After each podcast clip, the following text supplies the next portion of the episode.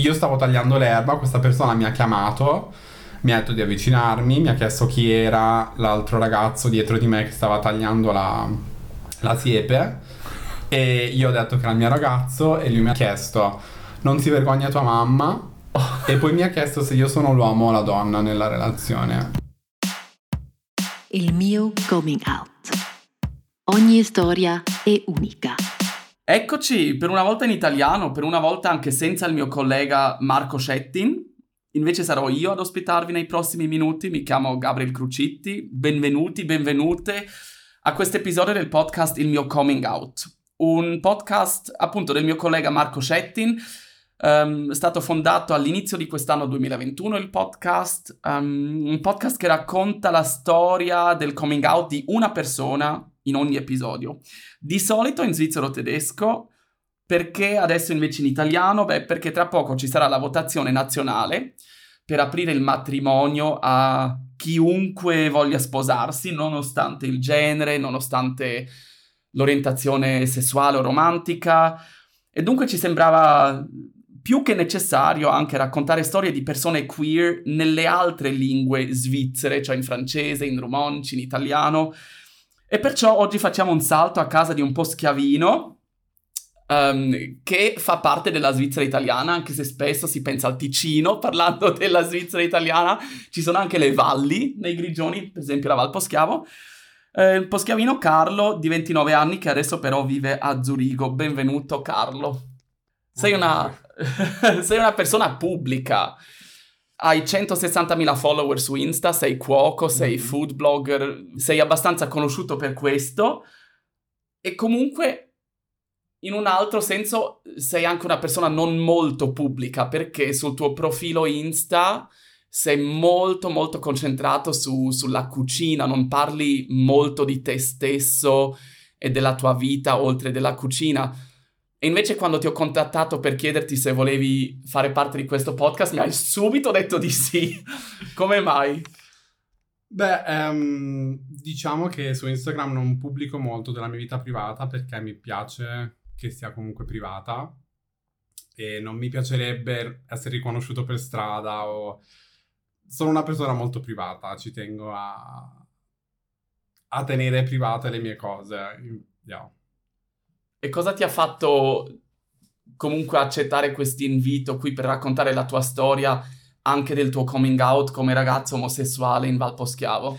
Ma io credo che personalmente magari mi immagino che ci sarà gente che ascolta magari questo podcast, gente più giovane, e credo che quando io ho fatto coming out mi sarebbe piaciuto sentire la storia di qualcuno che viene da una valle e che ha vissuto la stessa cosa, che ha vissuto le stesse incertezze, le stesse paure e ho una storia da raccontare, quindi ho pensato perché no. No, mi fa molto piacere essere seduto qui a, a casa tua a Zurigo. Um, siamo trasparenti, registriamo questo episodio a fine giugno, mm-hmm. dunque già un po' di tempo fa. Però facciamo un salto ancora molto più indietro. Raccontami di Brusio, questo piccolo paesino nella Val Poschiavo, una delle quattro valli italiane del canton dei Grigioni. Dov'è che sei cresciuto quando eri piccolo? Com'era questa vita lì a Brusio? Allora, io sono cresciuto uh, vicino al confine con l'Italia, a Brusio, e in un paesetto appunto di 700 persone. E un paese dove ho vissuto molto bene tutta la mia, la mia infanzia, senza nessun problema e in un paese dove comunque um, ci sono anche dei problemi ovviamente perché tutte le persone si conoscono, um, è un paese abbastanza anche religioso e quindi comunque um, con delle certe idee, non sempre esattamente pro queer. E, però sì, direi che ho vissuto bene i primi anni fino a che ho, ho, realizzato comunque di essere diverso o di essere... Non mi piace la parola diverso. Fino... Perché? Perché mi sono sempre sentito diverso, perché mi sono sempre sentito um, diverso, ma nel senso magari anche poco accettato per, per come sono, e, e, quindi è una parola che preferirei non usare. E mh, appunto ho vissuto bene fino a che ho capito di essere, di essere gay. E, mh, e in quel momento mh, già difficile perché tutti viviamo la pubertà, il corpo cambia, um, ci accorgiamo comunque che abbiamo dei bisogni che sono nuovi e, e viverlo in un paese piccolo, religioso, piuttosto omofobo e sessista um, non è sicuramente stato semplice. Allora, questa immagine che adesso mi dipingi di Brusio non è solo positiva, come spieghi che sia la società lì? Com'era la tua famiglia però? Era anche così religiosa e omofoba come ti sembrava il resto del, del paese lì? Allora, um, è, una, è, una, domanda difficile da, da, da rispondere. I, allora, io sono stato sempre molto vicino alla famiglia di mia mamma e molto poco quella di mio padre. E mia nonna dalla parte materna era super religiosa, però è morta abbastanza presto quando io ero ancora piccolo, quando avevo tipo 9-10 anni, quindi lei non è mai stato un problema in quel senso. Eh, mio nonno, um, non ti saprei dire perché comunque era... viveva nel suo mondo e avevamo un bel rapporto ma non così vicino, quindi... Yeah. E invece ero molto vicino a mia mamma e le mie due sorelle, che comunque viviamo insieme. E... Non, non, non... Ovviamente le tre non, non sono omofobe, non, è, non, lo erano nemmeno a quei tempi.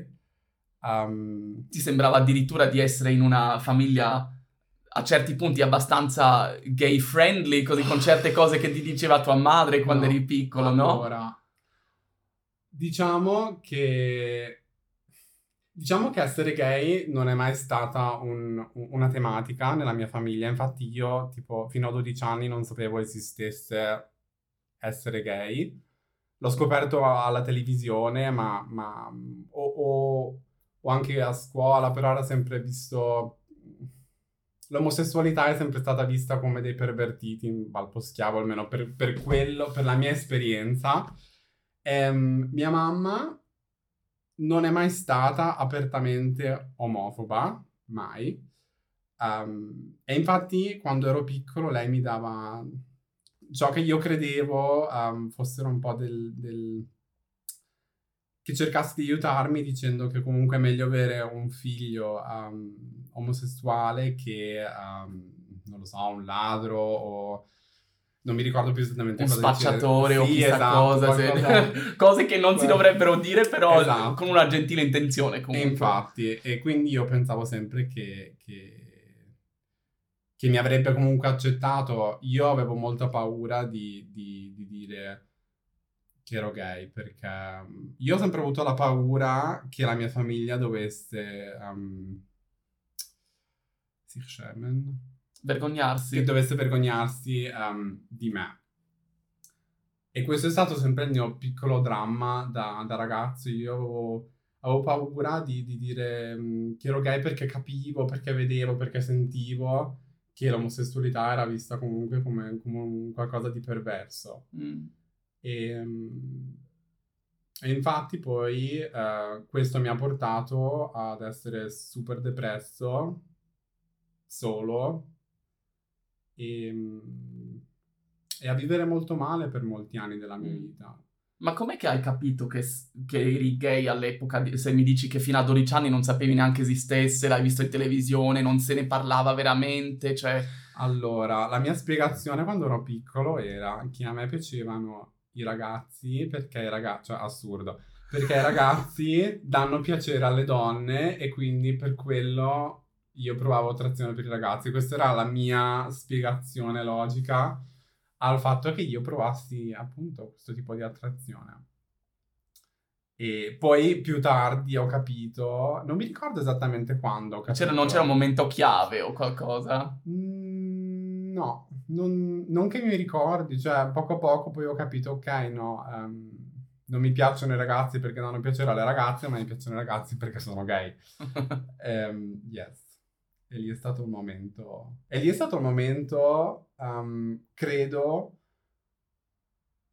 dove ho iniziato veramente a essere triste perché ho capito di essere diverso e specialmente perché ho capito che vivevo in una società, in quella di Brusio, dove eh, non puoi essere accettato se sei omosessuale e quindi devi nasconderlo o, o comunque non c'è nessuno a, a, quei tempi, adesso non so com'è la situazione, però a quei tempi non c'era nessuno con cui io potessi parlare o non conoscevo nessuno con, che, che, vivesse la stessa situazione e, e mi ha portato a essere appunto super depresso fino a che poi anche mio nonno si è accorto che ero sempre triste, giù di morale e mia mamma anche. E... Ehm, e comunque hai fatto il passo di dichiararti molto presto, eri giovanissimo, tipo sedicenne. Mm. Cosa ti ha dato il coraggio di dichiararti? Um, non è stato coraggio, sono stato obbligato in quel momento. Era l'ultimo dell'anno, del, non mi ricordo più, sarà stato tipo 2007, 2008, qualcosa del genere. E lo volevo festeggiare con una mia amica e non so perché siamo arrivati, eravamo io e mia mamma a casa da soli e lei si arrabbiò tanto. Non mi ricordo, abbiamo avuto una discussione, lei si è arrabbiata tanto e mi, mi voleva obbligare a dire perché ero sempre triste.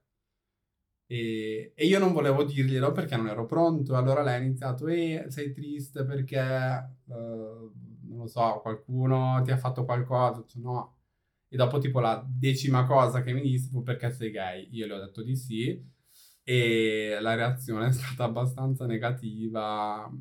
Si è messa a piangere, mi ha detto che adesso doveva accettare anche questo e poi non ci siamo più parlati per due o tre settimane, dove poi io andavo spesso a Zurigo um, da mia sorella. Sì, quindi non è, stata, non è stato un coming out tipico, nel senso scrivo la lettera o... O finalmente voglio liberarmi di questo yeah. peso, eccetera. No, è stato... Non è stato forzato, perché comunque era da tempo che io volevo dirlo a qualcuno. Però ovviamente forse se avessi avuto più tempo, se non fossi stato obbligato in quel, in quel momento, probabilmente non l'avrei detto. Ma in retrospettiva, scusa, perché hai detto di sì? Cioè, sai quanta gente gli chiedono ma sei gay e rispondono di no? Comunque qualcosa in quel momento ti ha fatto essere sincero con tua madre. Io, ma perché io stavo malissimo. Io, io stavo veramente male. Io ho vissuto veramente anni di assoluta solitudine e profonda tristezza già quando ero veramente piccolo e e credo che in quel momento io semplicemente non ne potevo più. Cioè, ho, visto, ho, visto, l'occasione di, di, poterglielo dire a mia mamma, cosa che non so quando io avrei avuto poi il coraggio di dirglielo. Mm. E l'ho presa al balzo, probabilmente senza neanche pensarci mm. troppo. Mm. È successo così in maniera abbastanza spontanea, se vogliamo dirlo. Mm. E così hai un po' sofferto anche della reazione di tua madre che non era quella che forse ti aspettavi o desideravi? Ma devo dire che a quei tempi um, non si parlava, io non avevo mai sentito la parola coming out. Mm. E, um, ehm, col passare del tempo ho capito che cioè, coming out è, è quello che successe quella, quel, quel giorno. Io non è che mi aspettassi una reazione precisa, ovviamente mi avrebbe aiutato tanto avere una persona che, che, che mi abbracciasse e mi dicesse va bene così o non c'è niente di male. O... E invece la reazione di mia mamma mi ha portato a, a un po' a, a, a, comprendere che la percezione che io avevo di Brusio, appunto, che, che l'essere gay è essere comunque sbagliato, eh, la reazione di mia mamma è un po' quello che mi aveva l'essere sbagliato, cioè non è stato per niente, in quel, in quel, momento non è stata una cosa positiva, semplicemente mi ha fatto eh, diventare ancora più insicuro e, e, anche un po' fatto capire che, che essere gay non, in quel momento non era giusto. Poi piccolo spoiler, adesso con tua mamma sì, molto sì, miglior sì, rapporto, bisogna dirlo no, assolutamente, allora, però se stiamo parlando di appunto 13-14 yes. anni fa... Devo anche dire che, che, che spezzare una lancia in favore di mia mamma. Um, è cresciuta in una, in una famiglia super religiosa, in un paese super e ben sessista e omofobo. E, e, e, e, credo che la sua più grande paura fosse che io um, venissi giudicato anche appunto dalle persone del paese mm. o comunque ciò che um, boh, 14 anni fa comunque c'era anche la tematica, c'è anche tuttora però l'HIV comunque era ancora um, presente, lei era aiuto medico quindi sapeva che c'erano anche comunque più rischi e um, quindi oggi riesco a capire, capire, magari non accettare, però capire la sua reazione. Mm-hmm. E adesso abbiamo un ottimo rapporto, lei ha un ottimo rapporto con il mio ragazzo e andiamo d'amore d'accordo. E mm, credo che comunque anche per lei fosse una situazione nuova perché anche lei, come me, non aveva amiche con un figlio gay o con una figlia lesbica. E, mm, quindi eravamo un po' tutti e due nella stessa situazione, se così vogliamo dirlo. Mm-hmm. No. E dunque il tuo primo coming out non è stata una proprio molto bella esperienza e ovvio dopo c'è sempre un secondo, un terzo coming out, mm. eccetera. Chi è stata poi la persona a finalmente abbracciarti e dirti hey, tutto bene com'è, guarda, non c'è assolutamente nessun problema? Um, è stata mia sorella, mia sorella... Um, quella che viveva a Zurigo. Quella all'epoca. che vive a Zurigo tuttora perché ai tempi avevo un rapporto più vicino con lei, comunque ci vedevamo spesso. Io ero sa... Io, eh, quando ho fatto coming out con mia sorella, vivevo già a Samaden. Che è sempre ancora molto perso nei grigioni, però sì, un'altra valle, sì, bisogna dire. Sì. e eravamo in piscina e gliel'ho detto, gli ho detto... Non mi ricordo più se me l'aveva chiesto lei o se gliel'avevo detto lui o se gliel'ho detto io e lei fu molto super carina, mi, mi disse che va tutto bene, che non c'è niente di male e, e fu sicura, credo che è stato il momento, uno dei momenti chiave nella mia vita perché, perché finalmente avevo qualcuno con cui parlare anche di questo in modo aperto senza, senza essere giudicato e senza avere l'idea che qualcosa di me non, non, fosse giusto. E quanto tempo c'era in, entro questi due coming out con tua mamma e con tua sorella? Perché io mm. suppongo che ad un certo punto tua mamma l'avrebbe raccontata a tua sorella, forse, no? No, mia mamma si comporta come se non gli avessi detto niente per, per un mm-hmm. po' di mm-hmm. tempo. Sarà stato forse un annetto, forse mesi. Ah, così tanto? Sì, sì, sì. Oh, wow. Uff. Mi, mi, mi, sembra. Sì. Perché era, mi sembra che era il primo anno che ero Samare. Quando, quando ho fatto il coming out con mia mamma ero ancora in Valposchiavo, se non mi sbaglio. Mm. E invece con mia sorella ero già Samare. Quindi ah, c'è stato sicuramente un annetto di, di differenza hai avuto paura di ripetere questa brutta esperienza o perché hai aspettato così a lungo, relativamente a lungo entro? Allora, perché io dopo aver fatto coming out con mia mamma, l'avevo fatto con la mia migliore amica che ebbe una reazione anche abbastanza difficile. Oddio, e, bon. e, e quindi io dopo la seconda esperienza negativa ho pensato ok, lasciamo perdere e rimaniamo ripressi fino alla fine della sì, nostra infatti. vita. e, e, poi invece mia sorella, probabilmente anche perché viveva da Zurigo già da anni, perché mm, non lo so. Lei mi ha subito accettato senza farsi... Ma anche, anche l'altra sorella, eh, anche quella che vive a Brusio, che tuttora vive a Brusio, a Poschiavo adesso, um, tutte e due mi hanno accettato benissimo e per me è stato veramente la cosa che mi ha dato tanta forza sicuramente sono state le mie due sorelle in quel momento. Sì. Ti hanno dato una spinta poi per dichiararti anche un po' più al pubblico, al resto del paese, ad altra gente? Ma uh, diciamo che io al paese non mi interessa se... Boh, ormai credo che tutti sanno che io sia gay perché ormai è ovvio, la gente parla, gatti, appunto, infatti, diciamo. non credo che c'è stato bisogno di, di, farlo ufficiale, sinceramente non mi interessa nemmeno se la gente lo sa o meno. Um, e non credo che mi abbia aiutato a, a volerlo divulgare al mondo intero, però mi ha dato la sicurezza che per loro andava bene così e che quindi che non si, che non si mm, dovevano Sir Shemen Vergognarsi. vergognarsi di me. E quello per me è stato il momento che mi ha tolto tantissimo peso um, dalla schiena. E poi hai fatto quello che ogni persona queer, ogni, la più parte, a un certo punto fa, se ne va dalle valli, dai piccoli paesi, va verso le città. Um, tu, vivendo al confine con l'Italia, in Val- nella Val Poschiavo, saresti benissimo potuto andare tipo, non so, diciamo Milano, Lugano, verso quelle città, invece ti sei orientato verso Zurigo, come mai? Per... ma principalmente per due ragioni, perché comunque io... Um, ho tutta la mia famiglia in Svizzera e mia sorella viveva già a Zurigo. E io con mia sorella uh, ho e avevo un rapporto bellissimo. E quindi è stata una decisione abbastanza normale per me. E in più sapevo anche che Zurigo è la città più, più queer o più aperta mh, della Svizzera. E, o più grande anche con, con, con più gente. E visto che visitavo spesso mia sorella qua a Zurigo, vedevo anche che comunque c'era un modo di, di vivere molto più, molto più aperto e, e per quello mh, mi ha portato a venire qua. Sì. E come ti sei sentito poi a Zurigo? Perché io mi ricordo quando io ci sono arrivato ero comunque un po' sconvolto anche del modo di vita molto aperto, non so com'era per te.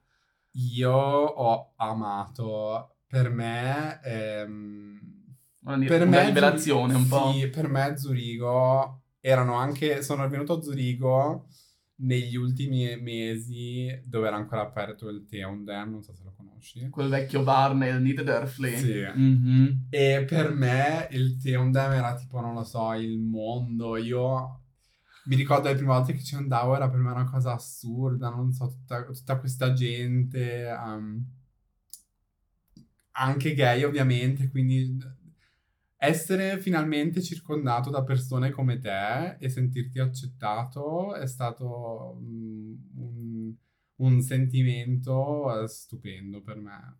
Quello che per tantissimi anni mi è mancato e per me è stata una rinascita. È stato, è stato veramente mm, bello.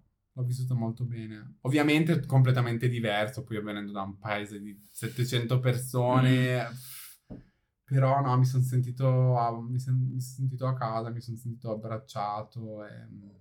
Mm, bello.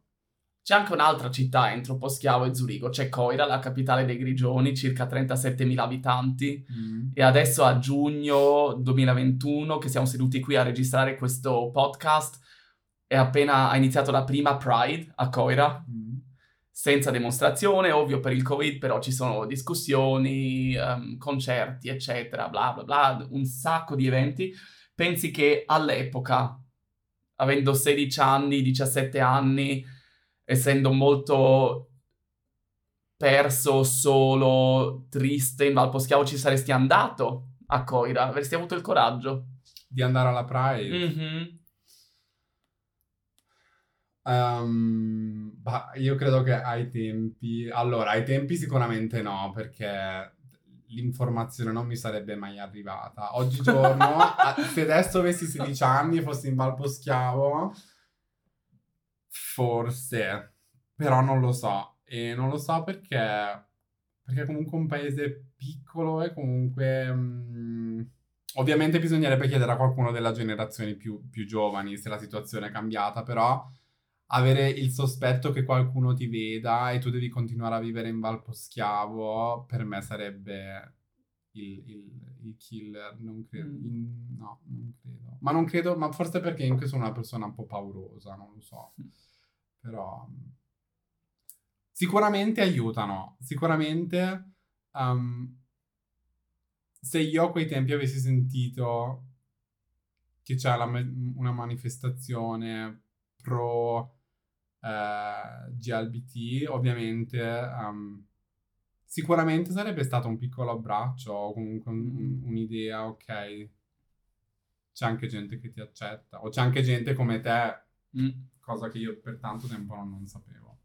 Adesso che hai 29 anni, non c'è altra gente più giovane di te, diciamo degli adolescenti, delle adolescenti della Valposchiavo che forse ti scrivono, ti contattano per domande di come hai fatto, eccetera. Sai, perché a me succede, cioè non spesso, una volta all'anno forse o due volte che qualcuno di, di Coira o di dove vivevo in Engadina mi, mi scrive, mi chiede un po' qualcosina.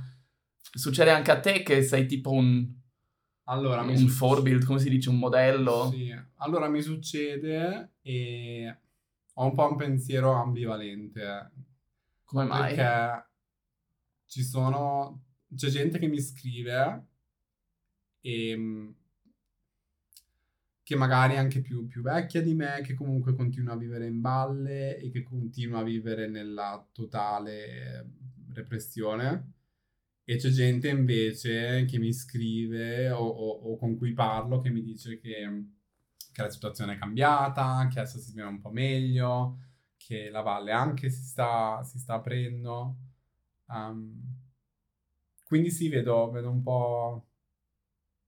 Vedo un cambio, o sento, ho sentito dire che c'è un cambio e la cosa mi, mi- mi fa stare bene, credo che sia veramente positivo, specialmente per, la- per le persone, per, per i ragazzi e le ragazze giovani. Um, però credo che ci sia ancora comunque, specialmente nelle generazioni vecchie, o vecchie, nemmeno vecchie, dalla mia età in su, eh, ancora con delle idee molto omofobe, purtroppo, che portano persone nella mia età e anche più vecchie che hanno deciso di rimanere in valle a vivere una vita abbastanza triste. Sempre nascoste, nascoste. Mm, sì. Però mi ha detto che c'è anche gente più giovane che a quanto pare non è solo aperta in Val Poschiavo, tipo una, una storia che ti ha raccontato tua mamma poco fa, Allora, di due adolescenti. una persona che conosce mia mamma, che ha dei figli, ehm, le è venuta la brillante idea di andare da mia mamma e dire che lei non ha nessun problema con, eh, con gli omosessuali e che il problema è che però i suoi figli li odiano. Ehm, Figli adolescenti proprio. Figli adolescenti ehm, di 16 e 20 anni, qualcosa del genere, 15-20 anni. E, e questa persona è andata da mia mamma sapendo che io sono gay a dire una cosa del genere. Ma non ti mette un po' il fuoco sotto il culo per fare un po' di attivismo giù in valle? Non che Oh, dovresti, però no, po- allora- potrebbe essere. Decisamente sì. E torno un po' al discorso di prima. Io credo che sono una persona abbastanza paurosa Mm. e forse con, con- Forse ho anche vissuto talmente male per tanti anni che semplicemente sono un po' stufo di, di- di questi problemi.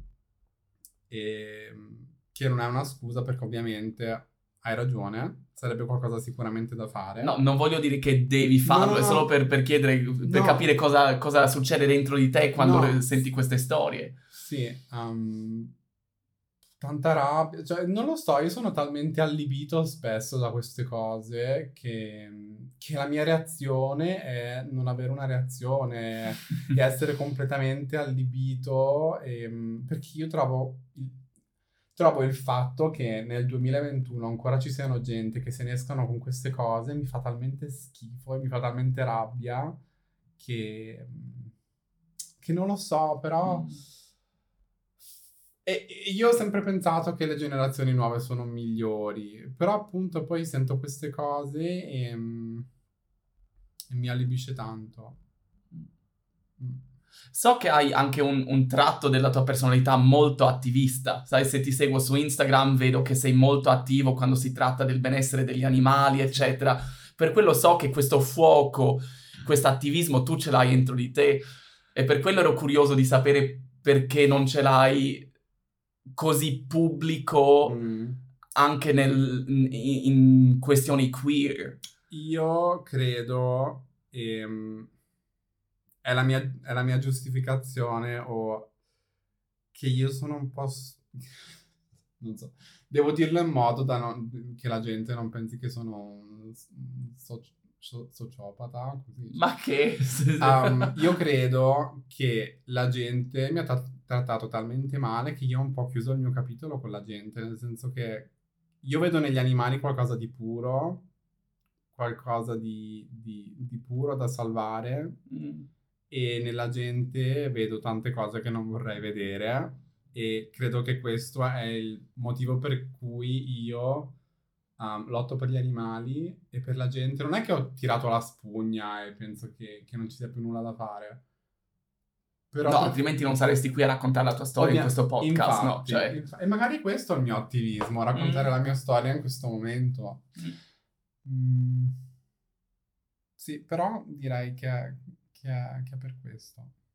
Come ti senti oggi quando torni a Bruce in Malposchiavo? Tipo per Natale o un compleanno di, di, chiunque, ogni tanto so che ci torni. Mm. Cosa succede dentro di te, nello stomaco, quando scendi del treno o della um, macchina?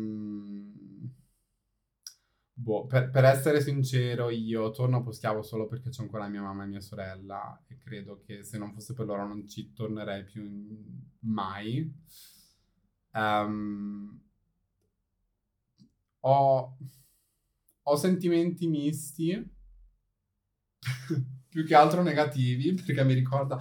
Per me la Valposchiavo, magari per me la Valposchiavo mi ricorda tanto un periodo molto negativo della mia vita e per me è molto difficile tornare e, e, e dimenticarlo o, o, non pensarci o ci sono determinati posti in Abruzzo che mi ricordano determinati momenti e, ehm, e, ci sono comunque ancora persone. Due anni fa un tipo è venuto davanti a casa di mia mamma a dirmi che, non, che non si, due, due, uomini non possono stare insieme. Che mia mamma... ma, scusa, come così proprio fuori da, da... in quale contesto è venuto a raccontartelo? Il mio ragazzo, io stavo tagliando l'erba a mia mamma, è arrivata questa persona. Ehm, io stavo tagliando l'erba, questa persona mi ha chiamato mi ha detto di avvicinarmi, mi ha chiesto chi era l'altro ragazzo dietro di me che stava tagliando la, la siepe e io ho detto che era il mio ragazzo e lui mi ha detto um, che qualcosa del genere non si può accettare, che mia mamma... Mi, ha fatto una domanda, mi ha chiesto non si vergogna tua mamma? E poi mi ha chiesto se io sono l'uomo o la donna nella relazione. Ma dai! Sì.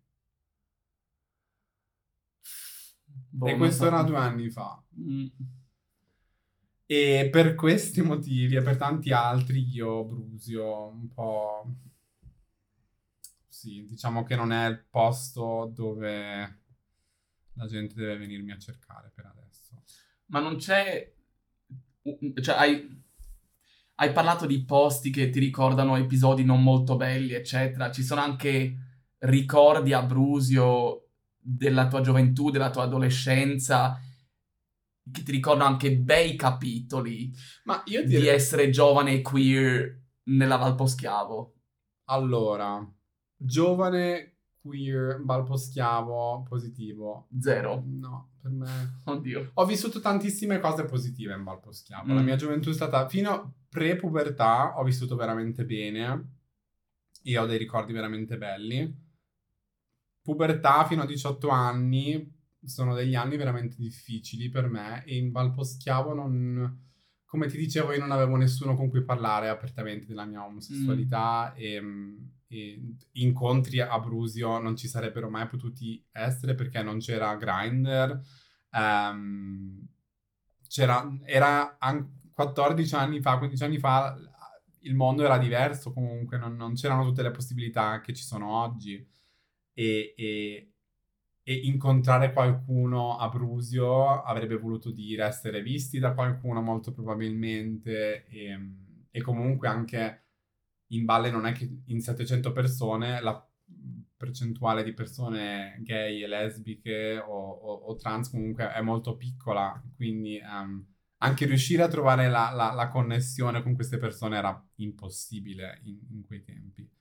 E, ehm, ho sicuramente po- ricordi positivi, ma non legati al mio essere gay. Cosa augureresti a, a Brusi, alla gioventù, anche alla gente della tua età o più grande di te, queer, che vive ancora lì? Io credo che la cosa migliore che possa succedere è che, che qualsiasi genitore che decide, o qualsiasi persona che decida di avere figli, che sia pronta ad accettarli per come, come sono. E, e, mi auguro che anche in Valpo Schiavo, in qualsiasi valle, perché la Valpo Schiavo è stato il mio posto, ma ci sono tantissime altre valli con gli stessi problemi. E mi auguro che, che, che i genitori capiscano che essere gay in, in una valle eh, è difficile, però um, può essere molto molto più semplice se hai dei genitori che ti sostengono, se hai una famiglia che ti sostiene, se hai degli amici che ti sostengono e che ti accettano per ciò che sei. E quindi, secondo me, l'unica cosa che posso dire è che spero che, che la situazione sia diventata meglio in, in questo senso e spero che tutti i genitori, che, tu, che, qualsiasi persona oggigiorno sia pronta ad accettare il prossimo per, per com'è, senza doverlo cambiare, senza doverlo giudicare. Um, sì. E se dovessi dare un consiglio ad una persona queer che forse non ha questi genitori che l'accettano, eccetera, cosa diresti? Run from the hill. Scappa il più veloce che puoi. yes. Um, se è che è un po' quello che ho vissuto io. Se sei circondato da persone che non ti accettano, um, devi trovare persone che ti accettano. E spesso questo vuol dire eh, cambiare cerchio di amici, cambiare città. Um, spesso non si può fare subito, però vale la pena aspettare e vale la pena nel momento giusto cambiare aria e e cercare di, di farsi una vita in un posto dove, dove vieni accettato. Adesso tu sei a Zurigo, 29 anni, stai insieme con tuo ragazzo da più o meno 5 anni. Mm-hmm. Con la votazione sul matrimonio adesso quest'autunno, vi sposerete dopo? diciamo, che, diciamo, che, sarà possibile. um... Non ne parlate mai? Um, allora, sì, io ho sempre detto che prima dei 30 non voglio. Eh, tanto tempo hai più. uh, no, allora, io dico che, che, che ogni cosa ha il suo tempo e che mi viene un po' d'ansia adesso. No, allora, non sono, allora non dico di no, ovviamente, ci sono anche ragioni ottime per cui sposarsi ci sta. Um, speriamo che venga accettata questa cosa e vedremo. e poi vedremo cosa ne dice il tuo ragazzo la prossima volta che ne parlate. Ehi, mille grazie Carlo di avermi raccontato la tua storia così, um, così aperto. Grazie a te. Speriamo che anche se sia solo una persona che si sente un po' incoraggiata dalla tua storia, abbiamo già raggiunto il nostro obiettivo, penso. Yes, ci sono sempre momenti migliori, ogni tanto basta aspettarli. Il mio coming out. Ogni storia è unica.